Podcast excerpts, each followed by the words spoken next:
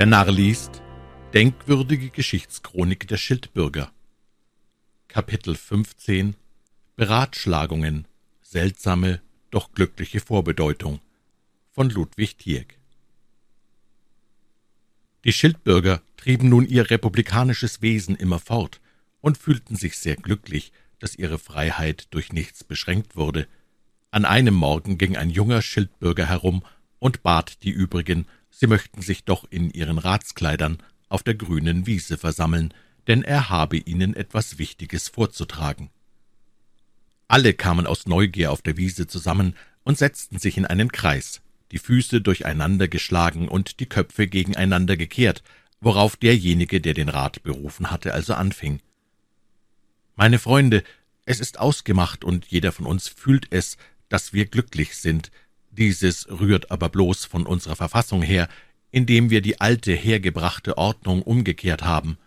Sollen wir denn nun so neidisch sein, sollten wir alle ein so enges Herz haben, dass wir damit zufrieden sind, wenn wir uns nur allein glücklich fühlen? Nein, meine Mitbürger, das sei fern von uns. Der wirklich große und edle Mensch zeigt sich eben darin, dass er das Glück über den Erdkreis zu verbreiten trachtet und sich dann im Glücke der Menschheit vollkommen glücklich fühlt. Darum verehren wir die Erfinder der nützlichen Künste und Wissenschaften und nennen sie die Wohltäter der Menschheit. Darum ist es von den Stiftern und Erfindern der Religionen groß und heilsam gewesen, ihre Religion und ihre Lehren auszubreiten und damit auch andere Menschen im Lichte wandeln konnten. Wer verübelt es den Königen, wenn sie mit Gewalt die Wohlfahrt ihrer Länder auch über andere, die ihnen nicht gehören, auszustreuen suchen. Die späteste Geschichte nennt ihre Namen noch mit Ehrfurcht und legt ihnen den Beinamen der Großen bei. Diesen Beispielen lasst uns folgen. Wir wollen unsere Verfassung auch über die benachbarten Länder erstrecken. Der König muss abgesetzt werden, ebenso wie unser Bürgermeister abgesetzt ward, und er wird sich auch gewiss freiwillig dazu bequemen. Das Volk muss getröstet und beglückt werden, und es wird uns auf den Knien danken. Noch nie hat ein Vorschlag bei den Schildbürgern so lauten Beifall gefunden, man wollte sogleich aufstehen und zum Werke schreiten, nur Pyro hielt sie noch zurück und rief Haltet nur noch einen Augenblick ein, geliebte Mitbürger. Wohin führt euch ein edler, aber dennoch blinder Eifer? Wendet die Augen von der Wohlfahrt der Nationen ab und seht auf euch selbst. Du widerrätst uns also diesen Vorschlag? riefen alle. Mitnichten, antwortete der weise Pyro, ihr versteht mich falsch, nur seht für diesen Augenblick einmal hierher zu Erden, ich meine auf eure Beine. Wir sitzen hier in einem runden Kreis, unsere Tracht ist ganz gleich, wie es Ratsherren ziemt. Wollt ihr nun wohl so unbesonnen sein und so rasch und plötzlich aufspringen? Könnte nicht, da unsere Beine alle gleich aussehen, im Irrtum einer des anderen Beine erwischen und so das Beinwesen der ganzen Bürgerschaft untereinander verwechselt werden? Ob es gleich Unrecht ist, von edlen Männern einen solchen Argwohn zu hegen, so fürcht ich doch, dass diejenigen Füße, die mit Hühneraugen, oder diejenigen Beine, die vom Podagra geplagt sind, gar dahinten bleiben würden und sich keiner würde zu ihnen bekennen wollen. Es ist eben denjenigen, die von diesen Krankheiten leiden, auch gar nicht zu sehr zu verübeln, denn es liegt einmal das Bestreben in uns, dass wir uns alle gern auf einen guten Fuß setzen wollen, wie man zu sagen pflegt. Lasst uns daher auf einen Anschlag sinnen, wie wir alle unsere Beine wieder herauskriegen und jedem auch die Rechten zuteil werden, damit keineswegs res publica detrimenti capiat. Sie saßen alle still und dachten mit vielem Eifer nach, keiner getraute sich zu bewegen, aus Furcht plötzlich fremde Beine an sich zu ziehen, da sie alle so verwickelt waren. Man dachte alle Hilfsmittel durch, aber es wollte sich gar nichts Heilsames ergeben. Indem sie noch so im heftigen Ratschlagen saßen, zog ein Fremder vorüber, der einen tüchtigen Wanderstab in der Hand trug. Sie riefen ihn zu sich und erzählten ihm ihre verwickelte und verwirrte Lage mit den Beinen und ob er, als ein gereister Mann, nicht vielleicht durch lange Erfahrung in fremden, weit entlegenen Ländern wundersame Mittel dagegen kennengelernt habe. Wenn es sei, so möchte er sie ihnen mitteilen. Sie wollten auch zur Dankbarkeit ein gutes Stück Geld nicht zu sehr bedauern. Der Reisende sah sie eine Zeit lang an. Dann sagte er, »Seht, meine bedauernswürdigen Freunde, diesen Stab, er ist in der geheimnisvollen Mitternacht beim Schein des Vollmondes in der längsten Nacht in Mesopotamien von einem eingeweihten heiligen Baume durch einen achtzigjährigen Priester abgeschnitten. Dieser Priester hat in mir verehrt, zum Schutz gegen meine Feinde, zur Beschirmung der Freunde. Wollt ihr mir nun ein gutes Trinkgeld geben, so denke ich euch auch mit diesem bezauberten Zweige aus der Not zu helfen. Sie versprachen es, worauf er anfing, mit einem Stocke auf ihre Beine zu schlagen, so dass jeder erschrocken aufsprang und auf seinen Beinen stand. Ein einziger, der nicht getroffen war, blieb sitzen und sagte, »Lieber Gesell, warum wollet ihr euer Geld nicht auch an mir verdienen?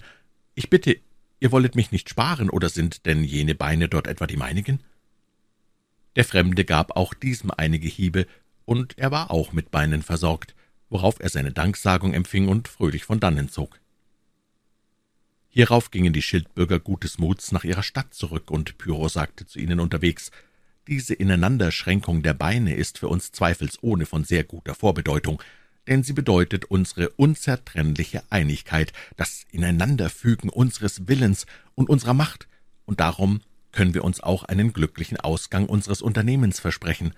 Wir sind wie ein Bündel Pfeile, und ich mag euch die schöne Fabel nicht noch einmal erzählen, die sich am lieblichsten von den holländischen Dukaten lesen lässt.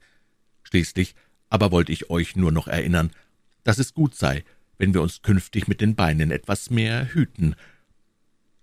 Denn wenn eine ähnliche heilige Rute nicht in der Nähe ist, so könnte uns großer Schaden daraus erwachsen. Unter derlei weisen Gesprächen kamen sie in ihre Häuser zurück. Kapitel 16 Der Krieg angekündigt, Enthusiasmus der Bürger Auf allgemeine Bestimmung ward nunmehr eine Gesandtschaft an den benachbarten König erlassen, als er von seiner Reise in sein Reich zurückgekehrt war.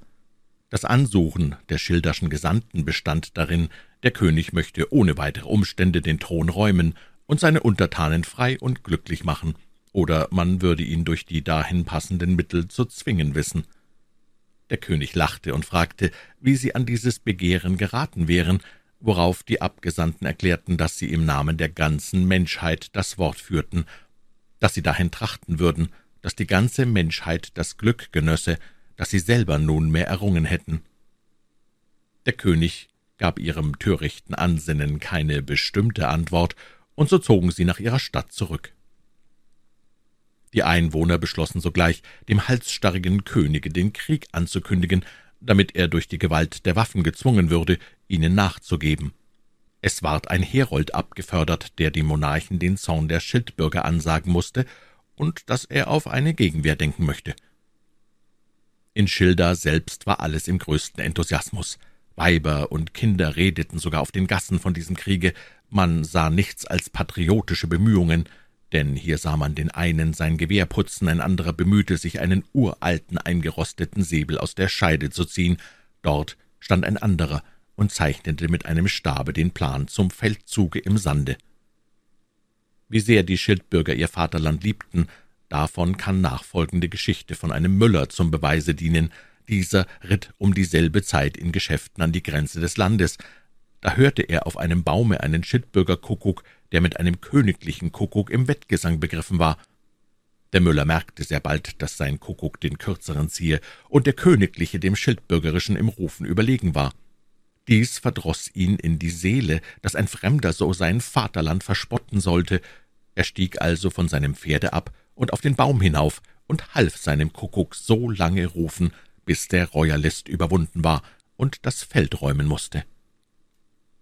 Als der Schildbürger mit dem fremden Kuckuck im hitzigsten Treffen lag, nahm ein Wolf, der gar nicht patriotisch gesinnt war, die gute Gelegenheit in Acht und fraß das Pferd des Müllers auf, so dass er nach gewonnener Schlacht zu Fuß nach seiner Vaterstadt zurückkehren musste.